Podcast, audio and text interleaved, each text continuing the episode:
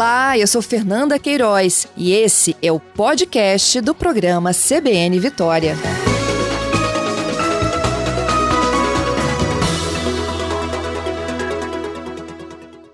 Ana Cláudia, bom dia. Muito bom dia a todas e a todos que nos escutam. Ana Cláudia, eu queria que nos ajudasse a entender o porquê dessa desconfiança agora, na próxima eleição e não nas anteriores. Bom, na verdade, a gente tem que pensar que esse debate do, do voto impresso, né, ele não é de hoje, ele já, já é um debate que vem desde 2002, né, se a gente for acompanhar aí a cronologia é, do discurso, já vem desde lá de trás, mas desde 2014 realmente ele ganhou novos contornos, é, justamente por causa é, da desconfiança né, que o então candidato Aécio Neves é, lançou sobre o resultado das eleições de 2014. É, e desde então, né, o discurso ele vem, é, como se pode dizer, tomando um fermento, até chegar no ponto que chegamos. E, a bem da verdade, o que nós estamos debatendo nesse momento pode até não ser o discurso original, né, que é a melhoria do sistema eletrônico de votação e a maior, e a maior é, é, segurança nos resultados. Né? Agora a gente está literalmente debatendo é, um novo modelo, inclusive, de escrutínio dos votos, né, de apuração.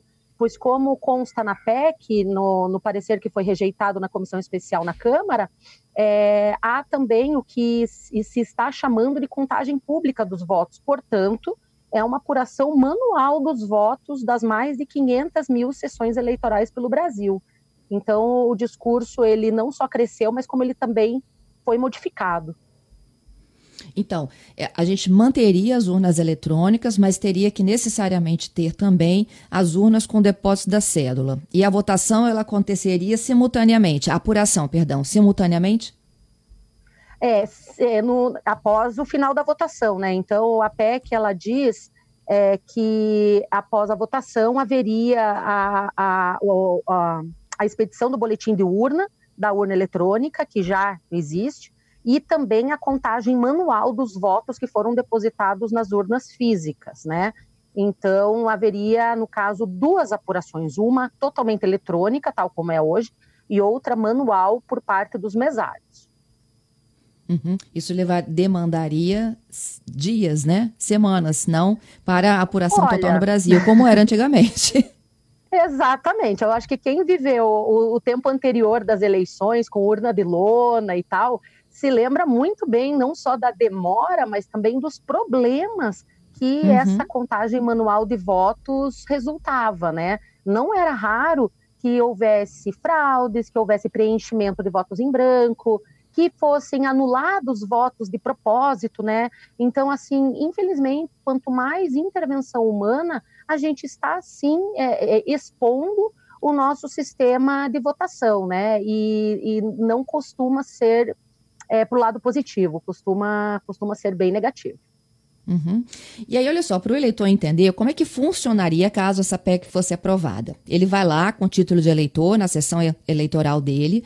Ele não só vai ter que digitar aquele númerozinho né, do candidato dele na urna, como ele também vai ter que escrever a cédula. Não, não, não, não, não se não? trata disso.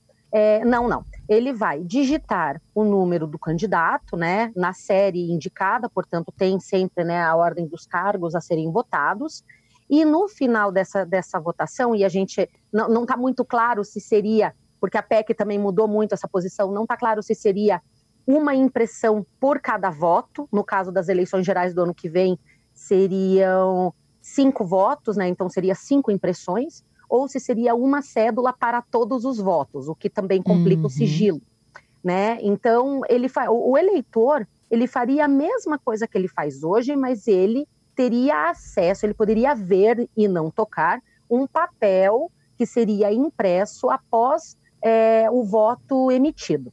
E o eleitor ou a eleitora confirmaria esse voto, que validaria o papel também. Né? Então, seria isso.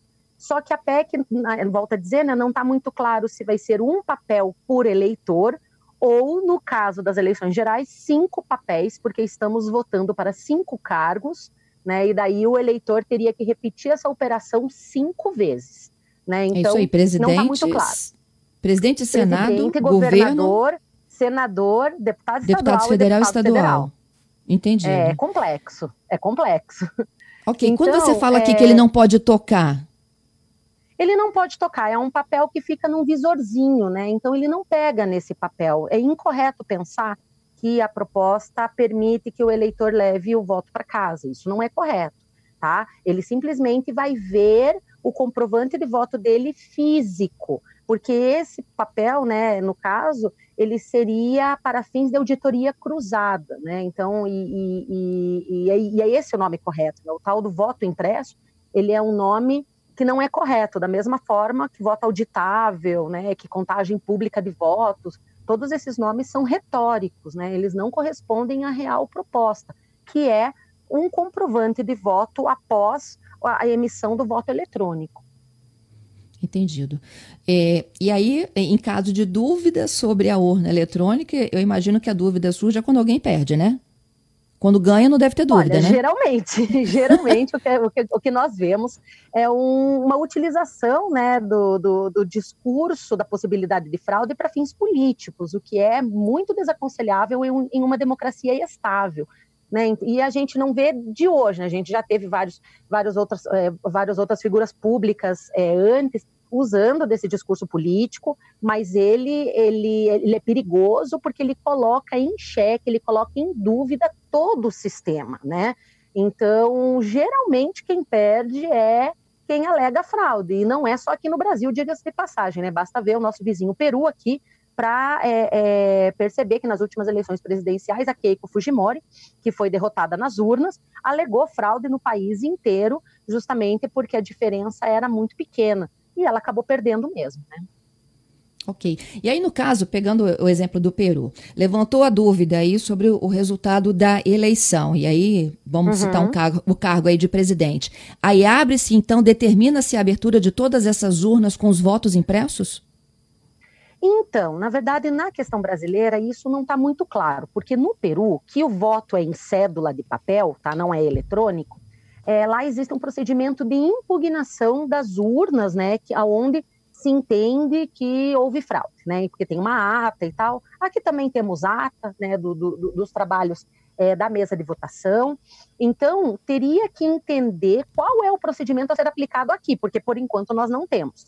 Ainda que a PEC afirme que existe um procedimento por parte do TSE sobre impugnação de urnas, ele não engloba a ideia do voto impresso. Então, entendo eu que, gente, que nós deveríamos rever, caso seja aprovada essa proposta, o que eu não acredito, é, a gente deveria rever essa resolução do TSE para poder entender como faríamos as impugnações né, referentes àquelas urnas que foram indicadas como fraudadas.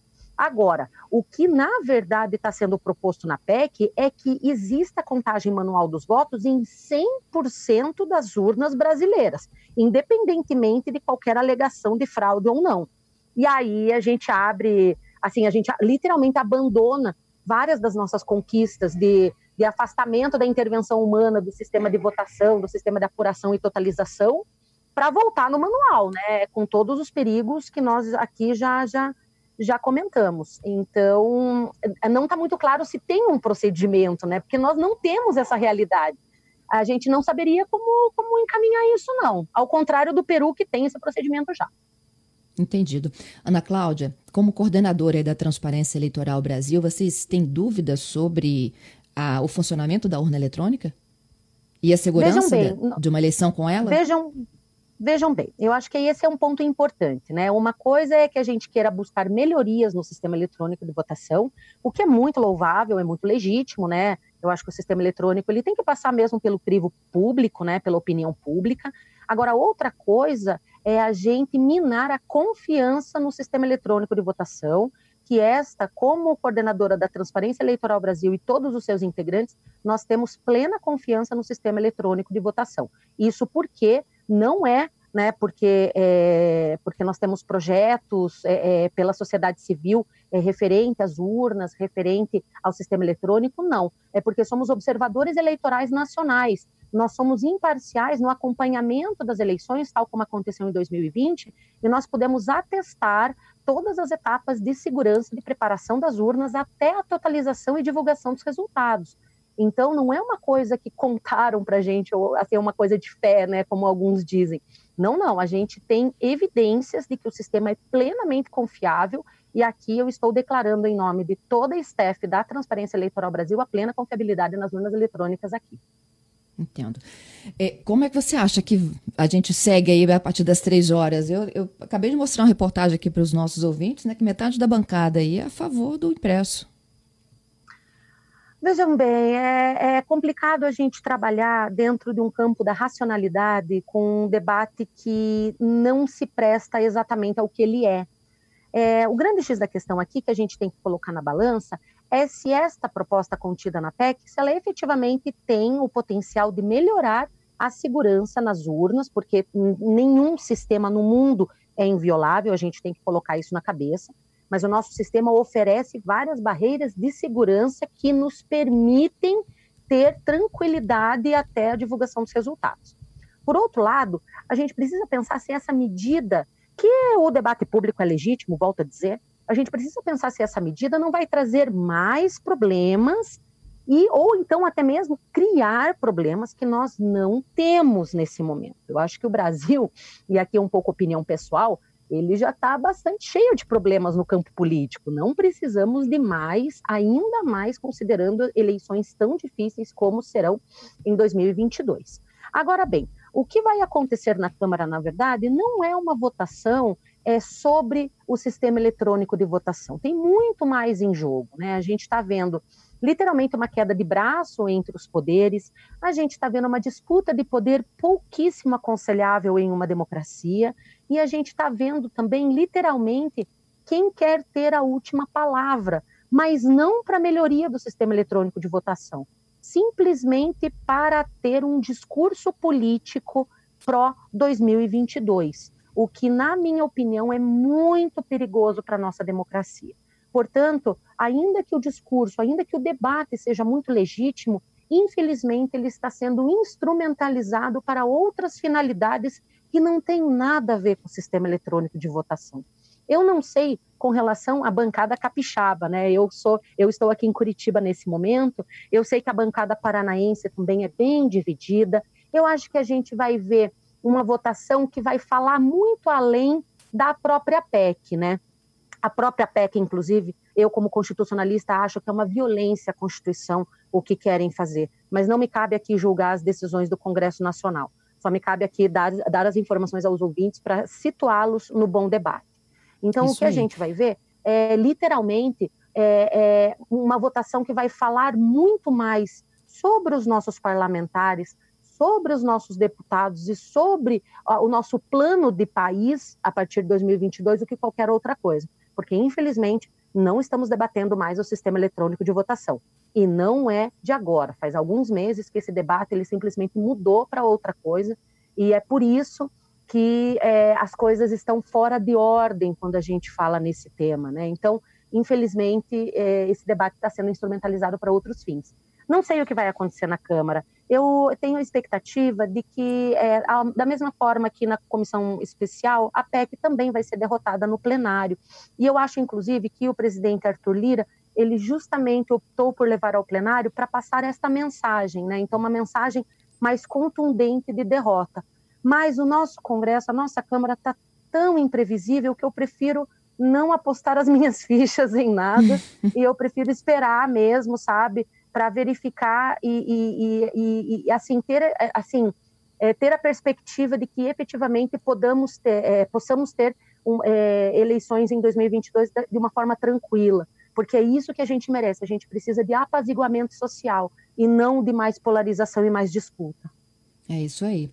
E acompanhar um pouco mais de perto também o que acontece, né? Porque a gente estava falando aí da comissão especial, a comissão até aprovou o distritão, né? O modelo do Distritão. Ontem foi outra, outra comissão né, que aprovou, aprovou inclusive um novíssimo modelo eleitoral de tudo, né? não só o Distritão, mas colocou também outras é, novidades no sistema brasileiro é, que os cientistas políticos estão passando a mão na cabeça, porque realmente não, não é uma proposta coesa, é uma proposta uh, um tanto quanto peculiar, eu diria, né? E isso aconteceu ontem, sim. E tem a volta também da, da, das coligações. Tem a volta das coligações, né, que, pelo que a gente percebe, fez parte do acordo né, entre os deputados. É, mas eu, eu me preocuparia muito mais com esta comissão do Distritão do que efetivamente com o voto impresso. Eu acho que é, é, a gente está, talvez, é, direcionando muita energia para um debate, como eu já comentei, que ele foi desvirtuado, ele foi instrumentalizado, e estamos deixando de lado que efetivamente pode nos afetar em 2022, porque essa mudança no sistema eleitoral, caso aprovada, né, em dois turnos pela Câmara e em outros dois turnos pelo Senado, vai mudar radicalmente a nossa maneira de votar. E aí sim, para quem acha que o sistema proporcional é difícil, não vai entender nada desse novo sistema que assim que não é, com perdão da palavra, não há coesão na proposta. É uma proposta de muito difícil compreensão. E a gente, assim, está perdendo energias de debater este, né, esta PEC, que é muito mais complicada, do que a do voto impresso, que daí já é um outro debate. É isso. Ana Cláudia, muito obrigada pela sua participação. Eu que agradeço a todas e a todos e uma ótima terça-feira e um ótimo resto de semana. Para você também.